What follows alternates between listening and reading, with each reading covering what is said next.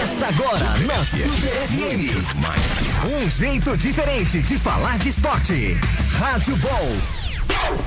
Super FM. Super FM. O que vem depois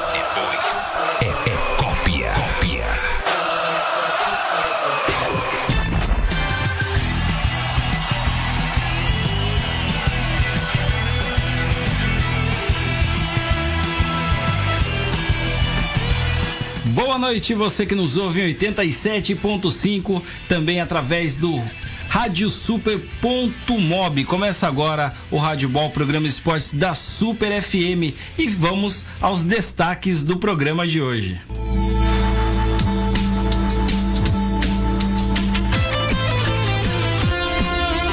Palmeiras treina com força máxima para enfrentar o Bahia. Apresentado, Juan Fran fala em plano tático secreto para jogar junto com Dani Alves. Com quatro mudanças, Carilha esboça Corinthians para o jogo contra o Internacional. Santos encerra a preparação para o clássico contra o São Paulo.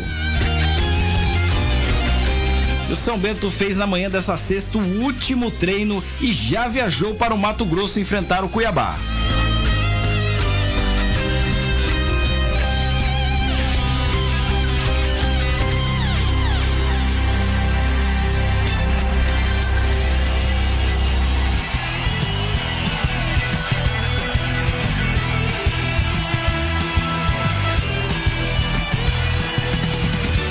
Seja bem-vindo, seja bem-vinda. Começa agora o Rádio Ball, programa de esportes da Super FM. Hoje, dia 9 de agosto de 2019, são 18 horas e 8 minutos. Eu sou o Diogo Santos e nós vamos até as 19 horas falando tudo que rolou no mundo do futebol.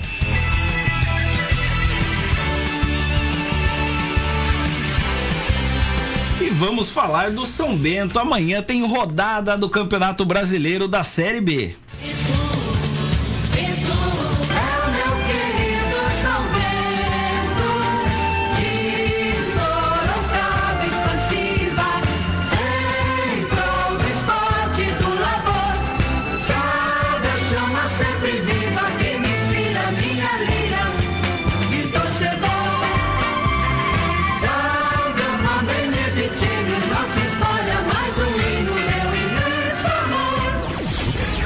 Décima quinta rodada da Série B, o São Bento joga fora de casa, vai enfrentar o Cuiabá, o primeiro confronto das, das duas equipes na história. Amanhã, às 19 horas, lá na Arena Pantanal. Hoje teve o último treino antes do time viajar. O time viajou logo após o almoço, horário de almoço, mas de manhã teve treino, teve entrevista coletiva do técnico Doriva, falou bastante sobre a sequência aí de Rafael Silva. Vamos ouvir daqui a pouquinho a entrevista do Doriva. Fábio Mariano esteve presente lá no Walter Ribeiro, acompanhando toda essa preparação para o, o jogo entre Cuiabá e São Bento. A Rádio Super transmite esse jogo amanhã, a partir das 6 horas, começa a nossa jornada esportiva, às 19 horas, com narração de Luiz Gonçalves, os comentários de Flávio Brusarosco e Fábio Mariano, os comentários, a reportagem de Hélio Paludeto e eu, Diogo Santos, estarei a cargo aqui do plantão esportivo na Rádio Super. Vamos ouvir então o que o técnico Doriva disse hoje na entrevista coletiva no Walter Ribeiro. Sobre, né, falando do Cuiabá. Cuiabá é um time que tem, é muito, vai muito mal como visitante, está entre os dois piores, se não me engano, só, só do América que ganhou ali, mas está bem mal. E aí o São Bento sabe que o empate fora nunca é um mau resultado, mas na situação que está na briga lá embaixo, todo mundo ganhando ali, é uma vitória. Como é que você está sendo esse papo com eles do é importante um ponto, mas a vitória é, é, é bem fundamental para a gente ali? Não, é fundamental. Acho que é, no, na situação que a gente está é, momentaneamente, é, a gente precisa dos três pontos e a gente vai lutar para conseguir os três pontos. Se vier o empate no final do jogo, não vai ser ruim, mas a ideia é fazer um grande jogo, é, um jogo consistente. sabemos que é, o Cuiabá é uma, uma, equipe forte, tem bons jogadores é, eles estão querendo fazer um resultado em casa por conta desse, é, dessa oscilação dentro de casa, mas em contrapartida, fora de casa, eles têm feito é, muitas vitórias e por isso eles têm uma pontuação muito boa dentro da competição. Né? Então, é, com certeza eles vão tentar é, se expor um pouco mais e tem que ser equilibrado, né? tem que jogar o jogo, tem que saber aproveitar, é, aproveitar os pontos frágeis dele para a gente poder é, fazer um bom resultado. A gente conversava na quarta-feira do Liva com o Max e com o Mansur. É, uma das perguntas que eu fiz para o Max, ele falou: o time está mais cascudo. É, e para o Mansur, ele falou: o time não pode entrar com a pressão é, de pensar na tabela, na zona do rebaixamento, porque isso trava o nosso jogo. A gente precisa entrar leve para jogar. A gente percebeu isso já contra a Ponte, foi um jogo mais leve. Como trabalhar essa cabeça? Para o jogador não levar essa tabela para dentro de campo, não levar essa ansiedade para dentro de campo e ao mesmo tempo saber que sim, precisa dessa atenção, precisa desse alerta para não cometer os erros que vinha cometendo duas rodadas atrás. Como ligar esses, como ter esse start? É nível de atenção, né? Acho que é, a equipe melhorou, é, como foi bem observado, a equipe é, evoluiu é, no sentido de consistência defensiva, né? Não tomou gols, né? E muito em função da é, do, do, grau de, de, de digamos assim, de atenção de todos os atletas. Eu tenho batido bastante em cima dessa tecla porque os gols que a gente estava tomando e tomou muitos durante a competição e nos prejudicou imensamente foram gols de falhas individuais. Né? Então, quando o atleta está mais é, atento, ele diminui a margem de erro individual. Né? O, erro, o erro vai continuar acontecendo, porque o futebol é feito de acertos e erros. Você tem que diminuir a margem para a equipe evoluir. Né? Então, é, nesse sentido, a equipe é, de fato está tá ganhando essa maturidade, está né? Tá ganhando essa maturidade dentro de campo. Isso é importantíssimo numa competição como a Série B. Né? A nossa equipe tem feito gols, né? então, a partir do momento que você minimiza os gols sofridos e os erros individuais, a tendência é você ter mais resultados positivos. E essa é a nossa ideia já nesse jogo. Faltam cinco jogos, cinco rodadas para o final do primeiro turno. São três jogos fora de casa e dois dentro de casa. Existe algum planejamento, alguma meta estabelecida aí para esses cinco jogos? Você pensa jogo a jogo? Como que funciona isso dentro do São Bento? Não, a gente tem pensado jogo a jogo. A gente sabe que é, é importante a gente atingir uma pontuação acima dos 20 pontos nessa, nessa primeira fase, levando em consideração todos os tropeços que a gente teve, jogadores chegando para a gente poder fazer um segundo turno mais consistente, é, com melhores resultados e aí sim atingir o nosso objetivo que, que é a permanência. Né? É, mas a gente sempre avalia jogo a jogo. É, esse é um jogo é, fundamental para as nossas pretensões de passar a casa dos 20 pontos é, é, nesses cinco jogos que faltam. Então a gente vai em busca desses três pontos. O Durivan, é, essa tabela do campeonato da Série B é bem grave. Ou você abre a rodada ou você fecha a rodada. Então, quando você abre, fica secando os adversários. Quando você fecha, tem que correr atrás do prejuízo. Como é que você administra isso dentro do grupo para controlar essa ansiedade? Não, a gente tem que pensar no nosso jogo, né? A gente sabe que é, a gente joga, a gente disputa ali posições na, na, tabela contra as outras equipes, mas a gente tem que focar no nosso jogo, focar em fazer os nossos resultados, é, esquecer é, momentaneamente essa tabela e tentar ser é, vencedor na rodada. Se a gente for vencedor, a gente precisa pensar menos no, no resultado do adversário, é, torcer para torcer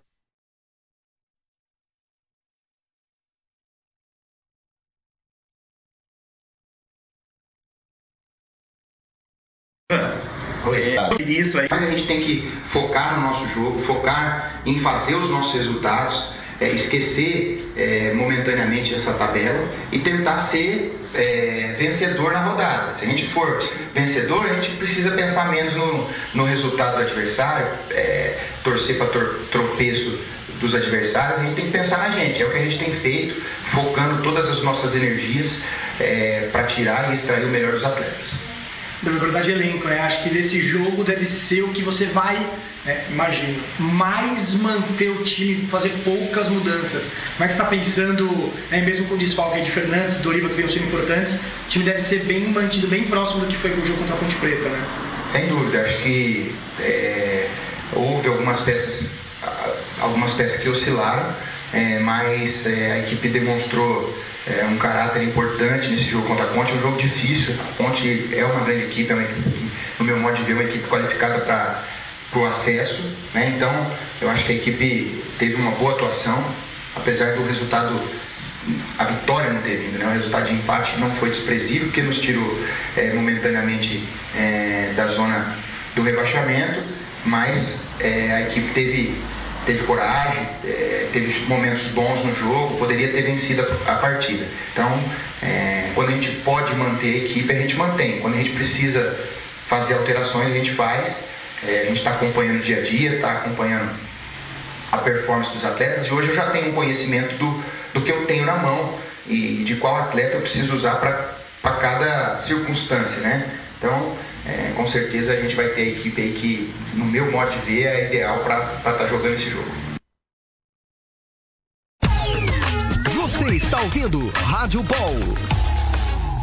Tá, então a entrevista do técnico Doriva. São Bento já viajou, já está em Cuiabá joga amanhã contra a equipe da casa. Praticamente todos ao, ao, mesmo, os mesmos jogadores da última rodada estarão à disposição amanhã do técnico Doriva. Fora estão, por lesão, Doriva, Fernandes, Elton e Rafael Martinho.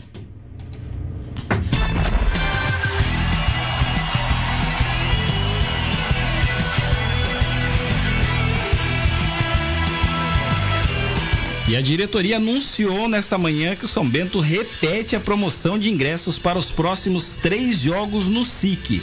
O preço promocional será válido para as partidas contra o Paraná, América Mineiro e Figueirense. As três próximas partidas do São Bento em Sorocaba. Vai seguir com o combo, a promoção de 15 reais, válida para a arquibancada inferior do Estádio Municipal Walter Ribeiro, que normalmente custa 20 reais cada ingresso. Então, de 60, você faz uma economia e paga só 15 reais nos três jogos. Comprando a entrada para o confronto entre São Bento e Paraná, o torcedor beneditino também garante os ingressos para ver São Bento e América Mineiro e São Bento e Figueirense. As vendas começam a partir deste sábado no, em alguns pontos de venda e também no Walter Ribeiro. As datas da partida são no dia 17 de agosto, às 11 horas da manhã, aquele horário delicioso de sábado de manhã, São Bento e Paraná.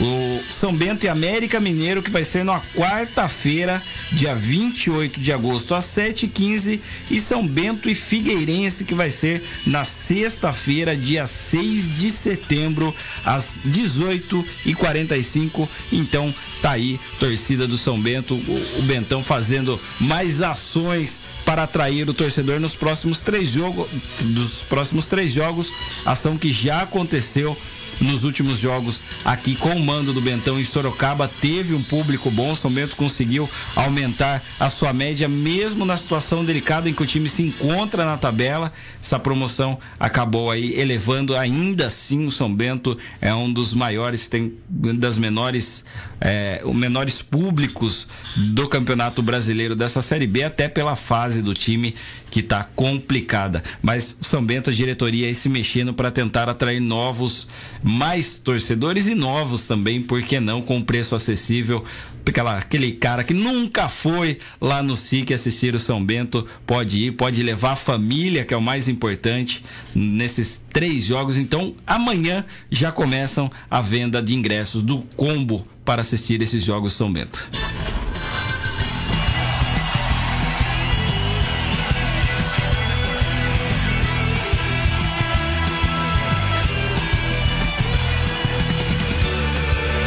Vamos falar um pouco do outro lado, vamos falar do Cuiabá. Fábio Mariano ontem já adiantou que o gramado da Arena Pantanal é um, não é um dos melhores, também está bem prejudicado, bem difícil jogar lá na Arena Pantanal. Inclusive, ontem tivemos a presença do lateral Mansur aqui no Rádio Ball e que, que ficou surpreso com essa informação pelo fato de ser uma arena de Copa do Mundo. Mas enfim, a Copa já foi há cinco anos. Se não cuidar, nós sabemos o estrago que pode ocorrer na já teve várias arenas, vários estádios novos, aí tiveram que trocar a grama, os eventos que você acaba fazendo dentro do estádio, aproveitando isso, acaba complicando. Mas o Cuiabá tem também praticamente todos os jogadores à disposição. O técnico Itamar School pode escalar o time que considera ideal para enfrentar o Bentão e quebrar o jejum de vitória na Arena Pantanal, que são cinco jogos sem vencer dentro da casa do time de Mato Grosso. No meio-campo, Escobar e Alê devem retornar após cumprir suspensão e na frente o mais provável é a manutenção de três atacantes. O time vem para cima amanhã. Há duas rodadas, Rodolfo entrou no decorrer da partida contra o Bragantino e marcou empate. Diante do CRB, foi o titular e em menos de um minuto acertou o travessão do rival. Seguiu ligado e foi o jogador que mais finalizou na partida. Quatro chutes contra a meta do goleiro alagoano. Esses indícios o credenciam para ser escolhido novamente titular contra o São Bento. No meio-campo tem a volta do Escobar e o Ale que devem fazer o Gia Patrick voltar para o banco de reservas. Então, o vai vir para cima o próprio Mansur disse ontem que isso é esperado, é óbvio, o time jogando em casa contra um time que entrou na rodada da zona de rebaixamento, eles vão em busca da vitória. Isso pode até facilitar os melhores jogos do São Bento nesse ano. Nos últimos anos tem que ser é, é quando o outro time tenta propor o jogo, sair ali, surpreender o São Bento que está com a, a sua zaga, o seu setor defen defensivo mais sólido, dois jogos, duas rodadas sem sofrer gols, pode pode se aproveitar desse dessa euforia do Cuiabá amanhã. O ataque rápido também não conseguiu marcar contra a Ponte. Porém, o, nos outros jogos, a média de gols do São Bento na Série B é boa, mas precisa vencer e não tomar gols. Precisa fazer gols e não tomar. O fato de já começar esses dois jogos com a zaga sem levar gol já é um bom início. E amanhã o São Bento também não tomando gol, fazendo um golzinho meio a zero que seja lá na Arena Pantanal, já vai ser goleado. O São Bento sai da zona de rebaixamento da Série B.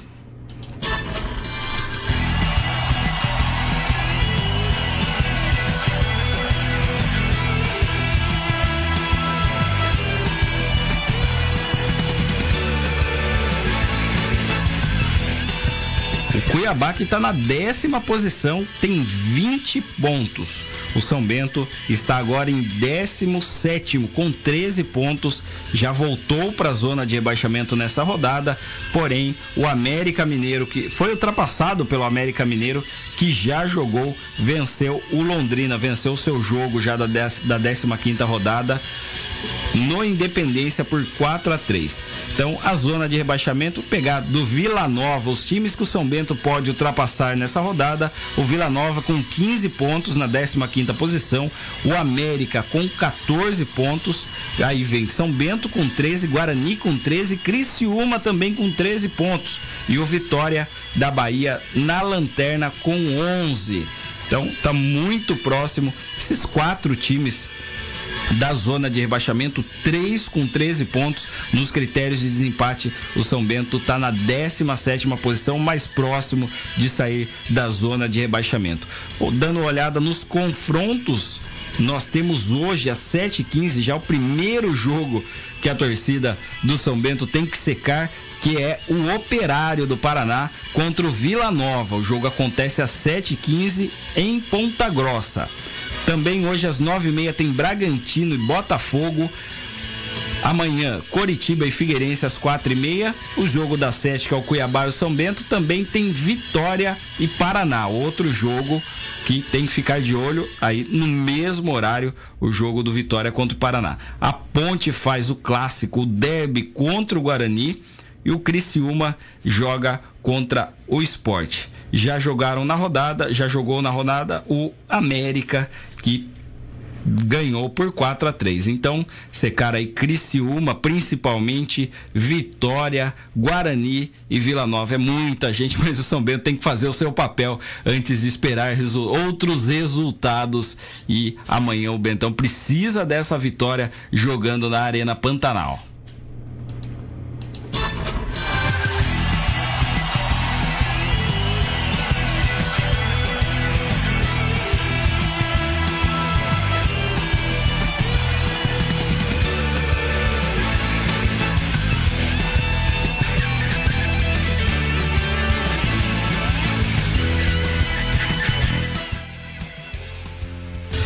Dos adversários direto ali da zona de rebaixamento com o São Bento, que é o Guarani, vai fazer o derby em Campinas. Lá em Campinas é proibido, é igual na, na, nas grandes capitais, principalmente aqui em São Paulo, né? Vamos usar como o, o exemplo mais próximo, talvez o maior, de que nos clássicos temos torcida única devido, é, é óbvio, a, a, violência, tudo que envolve o entorno de um clássico, torcida única. Em Campinas não é diferente. Já tem um, um, histórico muito grande de violência entre as torcidas, mesmo com torcida única. Isso sempre acaba acontecendo em Campinas durante o dia. É, é muito tenso a situação na cidade. E também um, um, uma, uma fuga que os clubes conseguiram para fugir disso, para ter as duas torcidas envolvidas no clássico, eram abrir os treinos que são os treinos de véspera dos jogos. Porém, o Ministério Público de Campinas proibiu que os clubes abrissem. Eles não poderão realizar treinos abertos na véspera do derby. Esse é o derby de 194. Os dois clubes receberam notificações do Batalhão de Ações Especiais da Polícia e do Ministério Público proibindo a presença de torcedores nas atividades de preparação para o clássico, que vai ser nesse domingo às 11 horas. O clássico vai ser no Moisés Lucarelli, a casa da Ponte Preta. Não é a primeira vez que as entidades tomam esse tipo de decisão. No ano passado, a mesma medida foi tomada antes do encontro dos rivais no primeiro turno da Série B, quando a Ponte Preta venceu por 3 a 2 em partida que marcou o retorno do derby após cinco anos de desencontro. A, proibi a proibição frustra os planos de torcedores do Guarani que estavam se organizando para acompanhar o último treino antes do clássico. O plano era fazer uma grande festa durante a atividade e estender o apoio até que os jogadores entrassem no ônibus rumo à concentração. Ponte e Guarani vão se enfrentar em momentos diferentes. Apesar de estar na zona de rebaixamento em 18º lugar, com 13 pontos, o Guarani está sem perder a três jogos, com duas vitórias e um empate. Já o time da Ponte vem de uma sequência de cinco jogos sem vencer, mas está à frente do rival na tabela com 20 pontos. Você está ouvindo Rádio Ball. Super FM.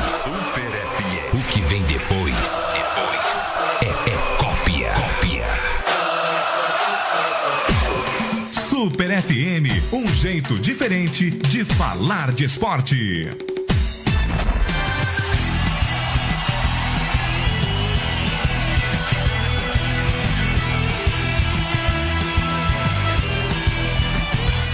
6 horas 34 minutos. Voltamos com o Rádio programa de esportes da Super FM. Você pode nos ouvir também, além dos 87.5 do Rádio Super.mob. Tem live no Facebook, no canal do YouTube. Os programas ficam registrados, gravados. Às vezes não deu tempo de ouvir no horário. Vai estar tá lá, pode dar uma olhada no canal do YouTube, na página da Super, no Facebook. Tem todo o programa do Rádio Bom. Inclusive, para quem não acompanhou ontem a entrevista, ontem recebemos o Mansur, lateral esquerdo do São Bento, esteve aqui durante todo o programa, fizemos um programa especial falando do São Bento, falando da carreira do Mansur também, uma pessoa muito gente boa, se dispôs, aceitou o nosso convite, estava aqui no estúdio, o programa tá lá no nosso canal do YouTube e na página do Facebook também.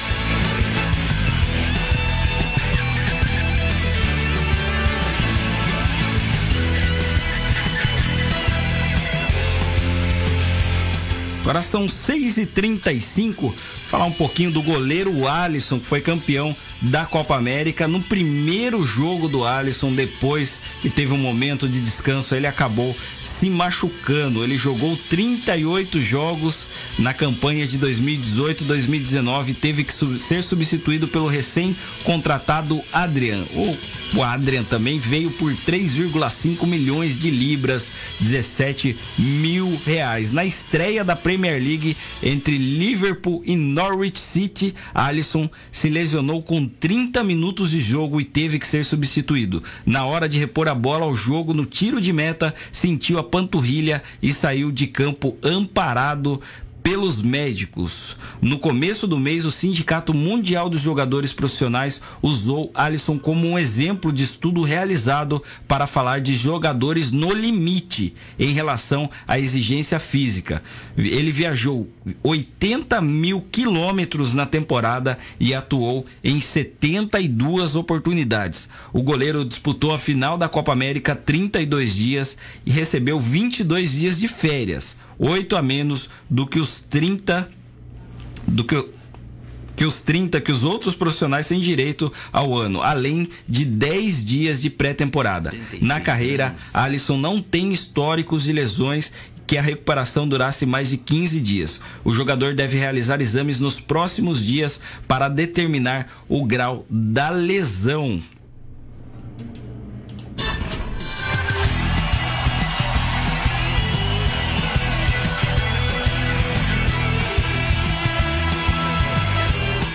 Futebol brasileiro que passou por muitos momentos, a economia no Brasil por momentos delicados, tem nove jogadores, nove jogadores que ganham acima de um milhão de reais, atuando no futebol brasileiro.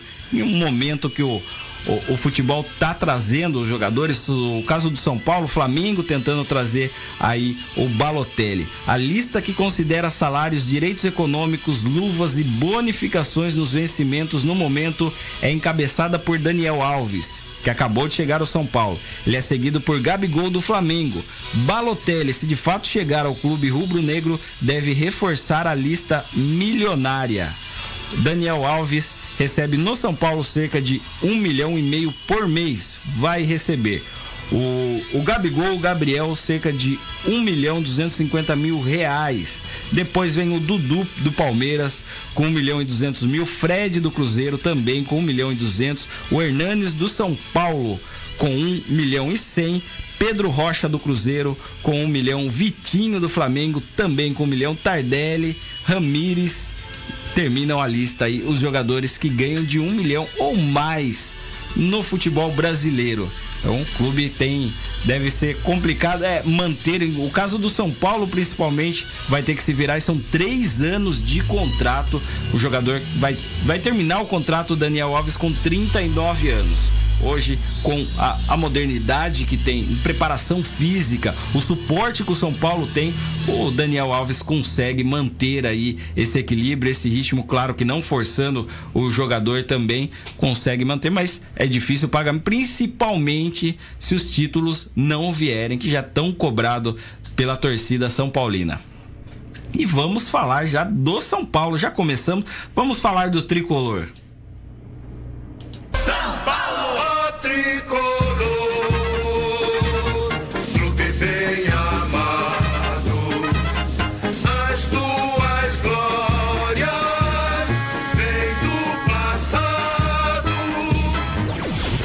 São Paulo que apresentou hoje oficialmente o Juan Fran junto com Daniel Alves, são laterais direitos por vocação. Mas no São Paulo, mais provável é que pelo menos um deles mude de posição para que a dupla seja titular junta.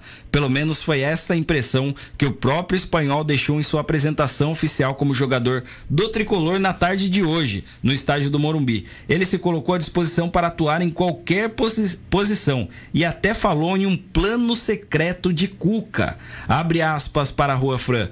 Nós temos uma grande equipe e eu posso jogar em muitas posições. Isso não é problema. Posso me adaptar à lateral direita, esquerda ou até mais à frente. O que eu quero é jogar, seja um minuto ou 90. Quero que meus companheiros vejam em mim um jogador que dá tudo em campo, afirmou Ruafra durante a entrevista coletiva que concedeu na sala de imprensa do Morumbi durante a sua apresentação. O espanhol assinou o contrato até dezembro de 2020 e chegou com enorme moral para ser um dos líderes do elenco. É uma influência parecida com a que Daniel Alves deve ter sobre os companheiros, o que faz de ambos peças essenciais para o projeto montado pelo São Paulo. Daí a importância de os dois se darem bem também dentro de campo. Abre aspas para o lateral. Daniel somos dois jogadores que podem ajudar em qualquer posição. Também já falei com o Cuca. Nós temos um plano um pouco secreto, então não posso contar. Mas Daniel podemos jogar em muitas posições. Estamos aqui não só pelos jogadores, mas pelas pessoas que somos, pelo que queremos. Vamos ajudar os mais jovens. Promete o lateral que mais de uma ocasião falou em deixar minha vida pela camisa do São Paulo. Ele treinou no CT da Barra Funda, ele treina no CT da Barra Funda desde a última quarta-feira, mas ainda não tem a sua estreia prevista. São Paulo já descartou sua presença no clássico de amanhã contra o Santos. O reforço não joga há quase dois meses, de modo que a sua situação física é uma questão. Além disso, também pendências trabalhistas a solucionar. Aos 34 anos, o lateral vive no São Paulo sua primeira experiência da carreira em um clube fora da Espanha. Ele saiu das categorias de base do Real Madrid e passou por Espanhol Osasuna antes de fazer história com o Atlético de Madrid e com a seleção espanhola. Ele ganhou a Eurocopa em 2012 e disputou a Copa do Mundo no Brasil em 2014. Então, bagagem ele tem e também não precisa se apressar, não precisa já querer colocar ele no jogo de amanhã. Talvez o Daniel Alves está mais em condições é brasileiro, já está mais habituado, já está sempre por aqui. Talvez seja um, uma surpresa, mas muito difícil entrar em campo amanhã contra a equipe do Santos. Mas no caso do espanhol, uma adaptação seria o mais ideal. Ele que acabou, chegou na quarta-feira, já treinou, já se apresentou, fez a apresentação. Você tem que dar coletiva, você tem que conhecer os companheiros, você tem que fazer mudança de, de, de toda a sua vida para o país. Não tem necessidade de tentar colocar ele em campo, pelo menos nessa, nesse primeiro jogo, já num clássico contra a equipe do Santos. Falando em Santos, é o nosso próximo assunto aqui do Rádio Ball.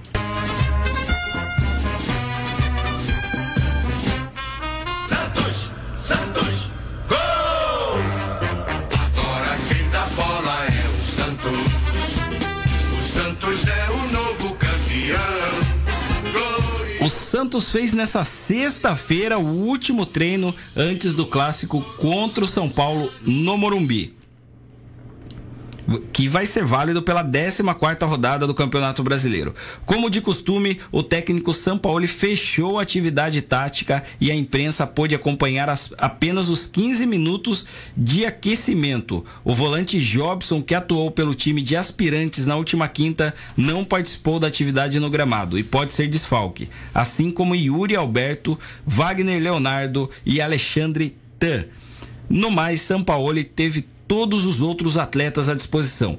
A principal dor de cabeça do treinador deve ser qual estrangeiro cortar da lista de relacionados para o clássico, já que apenas cinco podem ser relacionados. Cueva ficou fora dos dois últimos jogos e pode ser destaque de novo. Então, um provável time do Santos para enfrentar o São Paulo amanhã seria Everton, Vitor Ferraz, Alisson ou Felipe Jonathan, Lucas Veríssimo, Felipe Aguiar, Gustavo Henrique e Jorge, Diego Pituca e Carlos Sanches, Derlis Gonzalez, Eduardo, Eduardo Sacha e Soteudo. O São Paulo não divulga a lista de relacionados, mas é possível que Pará, Luan Pérez e Lucas Venuto, contratados nos últimos dias, possam ficar à disposição para o clássico. O trio já está regularizado e treina normalmente no CT Rei Pelé. O Santos, que é o líder do Campeonato Brasileiro, ultrapassou o Palmeiras nas últimas rodadas. Ninguém segura o Santos.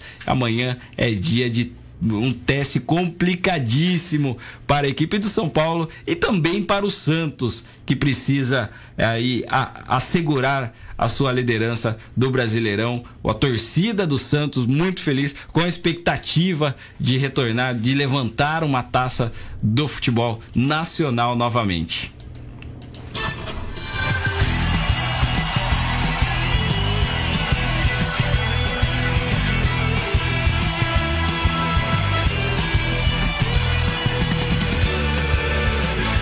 Hoje quem deu entrevista foi Vitor Ferraz.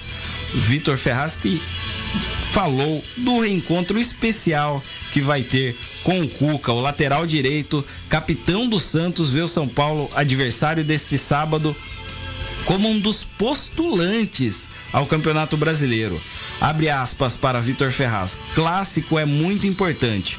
Considero o São Paulo um adversário direto pelo elenco, treinador e contratações essas e outras. Sempre considerei um postulante ao título. Vitória lá seria importante para nos distanciarmos um pouco, disse Vitor Ferraz em entrevista coletiva nessa sexta-feira, que é a véspera do clássico. O Sansão marcará o reencontro de Cuca com o Santos pela primeira vez desde que deixou o clube no fim do ano passado. Vitor Ferraz elogiou muito o ex-comandante. O lateral, inclusive, esteve na mira do São Paulo no início da temporada, mas não foi liberado pelo Peixe. Abre aspas, jogar com Cucas. Jogar contra o Cuca, sim.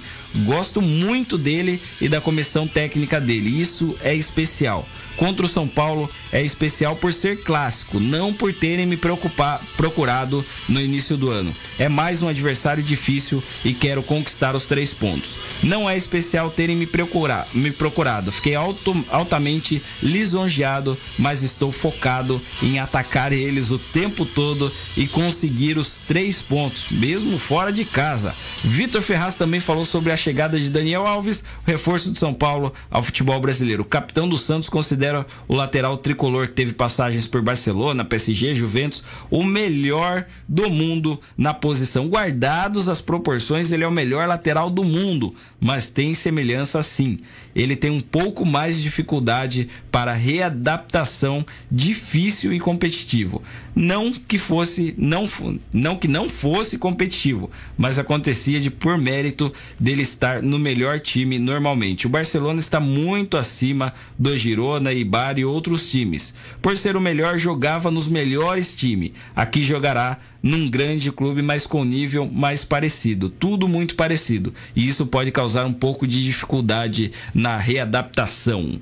Resumindo, Vitor Ferraz disse que os jogadores do São Paulo têm um nível muito abaixo do que ele tinha e realmente é isso mesmo, até por questões salariais, os melhores do mundo jogam os campeonatos europeus, os maiores salários estão lá no PSG, no Barcelona, na Juventus, clubes que o, o Dani Alves estava acostumado, mas aqui ele vem, ele ele tá destoado em relação aos outros jogadores. Agora são 6h48, vamos falar do Corinthians. Corinthians!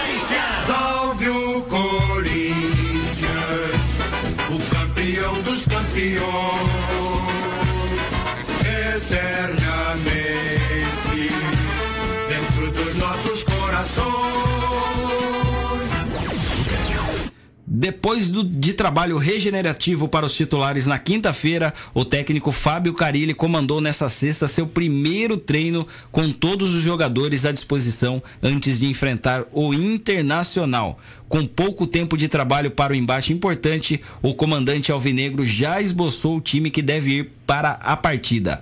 Logo no início das atividades no CT Joaquim Grava, o treinador separou os prováveis escolhidos para uma conversa específica antes do trabalho tático. O 11 inicial então tende a ser formado por Cássio, Michel Macedo, Manuel Gil e Danilo Avelar, Gabriel, Ur, Gabriel Urso, Pedrinho Sornossa Cleison e Wagner Love. Levando em consideração o embate contra o Goiás na última rodada do Brasileirão, são quatro mudanças.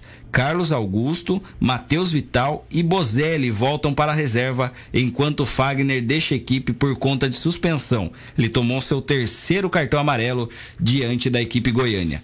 Como tem sido de costumes, alguns nomes da base fizeram parte do treino. Os escolhidos da vez foram Lucas Piton e o volante Rony.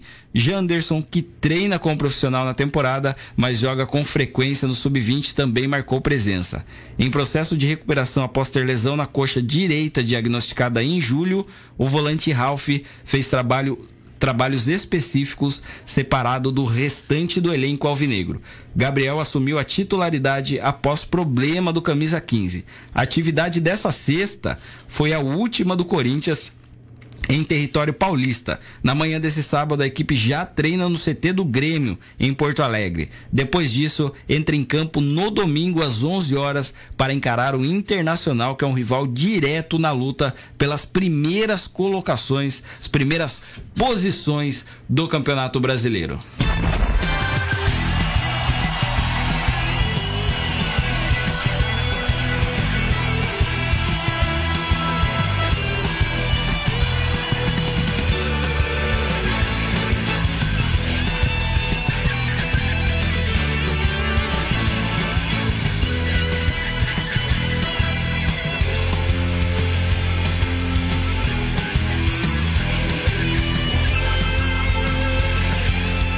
Ainda falando de Corinthians, a Chapecoense avalia a venda do mando de campo dos jogos contra o, o, Corinthians e o Flamengo no Brasileirão.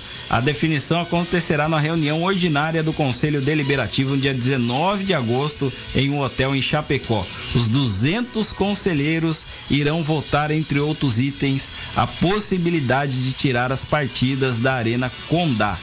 O clube nega que tenha recebido propostas oficiais, mas pelo que foi apurado, o Flamengo já teria sinalizado positivamente para o duelo ser disputado em Brasília, no Mané Garrincha. Com dificuldades financeiras, a venda do mando de campo é uma possibilidade de equilibrar as contas.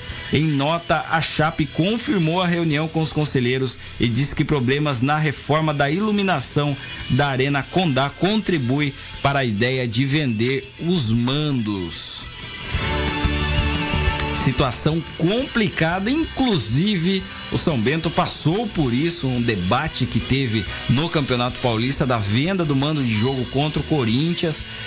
E é óbvio, grande parte da torcida, eu diria, se, se não fosse toda a torcida, é contra isso, contra essa venda de mando. O time tem que jogar na sua cidade, sim, porém, problemas financeiros acabam fazendo por isso. Não me lembro de algum jogo, a Chapecoense que está acostumada já jogar o Campeonato Brasileiro da Série A, recebeu grandes equipes, sempre jogou ali em Chapecó, sempre jogou na Arena Condá, passando por problemas financeiros. É uma situação muito delicada para a torcida, para a diretoria para conselheiro também definir, decidir uma situação como essa. Mas, enfim, vamos aguardar os próximos capítulos. E agora é hora de falar do Verdão, é hora de falar do Palmeiras no Rádio Ball. Palmeiras! Quando surge ao viver de imponente, no gramado em que a luta o aguarda, sabe bem o que vem pela frente, que a dureza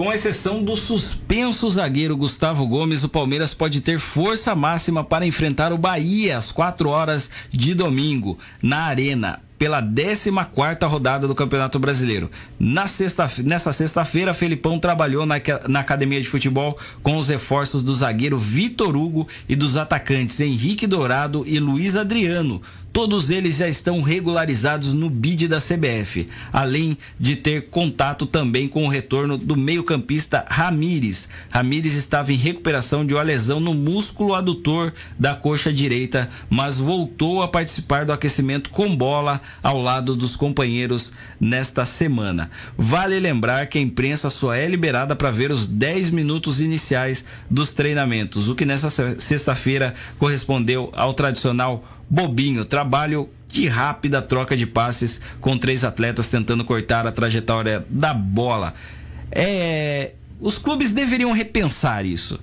Não vamos abrir os treinos, não querem abrir os treinos, não querem passar qualquer tipo de problema. Aí você abre o treino, essa rodinha, nada demais, não precisa, é só para bater a foto ali dos jogadores treinando, nada mais. Deveriam juntar, chama a imprensa, faz aqui a, a coletiva, não tem problema. Se não vai abrir o treino, o que também é um direito dos técnicos. Hoje, acho praticamente todos é difícil um clube que tem ali seus treinamentos abertos. É muito fácil você ter acesso ao que o clube treinou, como ele planeja aí. Então, mais do que, ju mais do que justo fazer isso. Porém, a imprensa entra lá, bate uma fotinha, vai para entrevista coletiva, se resumiu a isso. Não dá mais para você ter uma noção.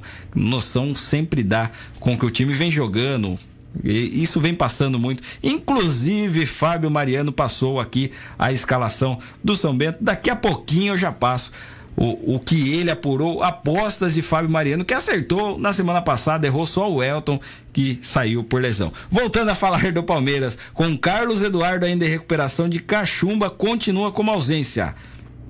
Luan Silva também estarão Lua Silva também participará do aquecimento, participou do aquecimento dessa sexta-feira. O primeiro trabalho na parte interna da academia e não será problema para a atividade de sábado, enquanto o Lua Silva ainda está em transição depois de recuperado de uma cirurgia no joelho. Nenhum deles, porém, é titular. Uma provável escalação do Palmeiras amanhã seria o Everton, Marcos Rocha, Luan, Edu Dracena ou Vitor Hugo, Diogo Barbosa, Felipe Melo, Bruno Henrique, Gustavo Scarpa e Dudu, William e Borra. Agora são 6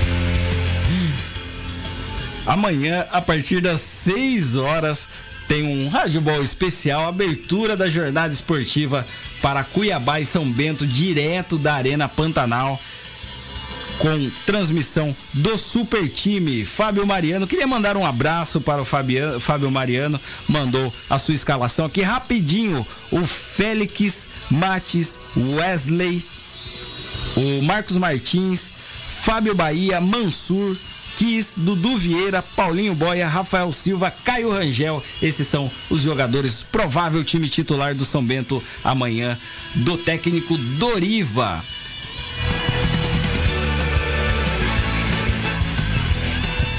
E gostaria de deixar o meu recado aqui aos pais. Domingo é dia dos pais, não só no domingo, aquela frase bate todos os dias são dias dos pais, mas eu, como já disse em outras oportunidades, eu sou privilegiado é, afetivamente.